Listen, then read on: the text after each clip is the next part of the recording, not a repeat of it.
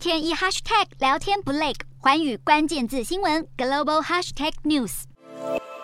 I have a plan to steer our economy through these headwinds. We need return conservative economic values. traditional a to 英国保守党在十三号举行新党魁选举的第一轮投票，由前财政大臣苏纳克在首轮中领先。苏纳克上星期辞去财政大臣一职，接着有六十多位官员相继请辞，成为强生垮台的最后一根稻草。苏纳克目前是呼声最高的新首相人选之一，在保守党三百五十八名国会议员中，目前得到八十八人的支持，而国际贸易副大臣摩丹特位居第二，外交大臣特拉斯则名列第。三包含这三位在内，一共有六人顺利进入十四号的第二轮选举。前外交大臣杭特和刚上任的现任财政大臣查哈威则是宣布出局。保守党议员将会进行一次又一次的投票，每轮得票数最少的候选人将被淘汰，直到剩下最后两位候选人，再交由全英国二十万名保守党员投票选出新任党魁。保守党目前预估新党魁人选会在九月五号揭晓。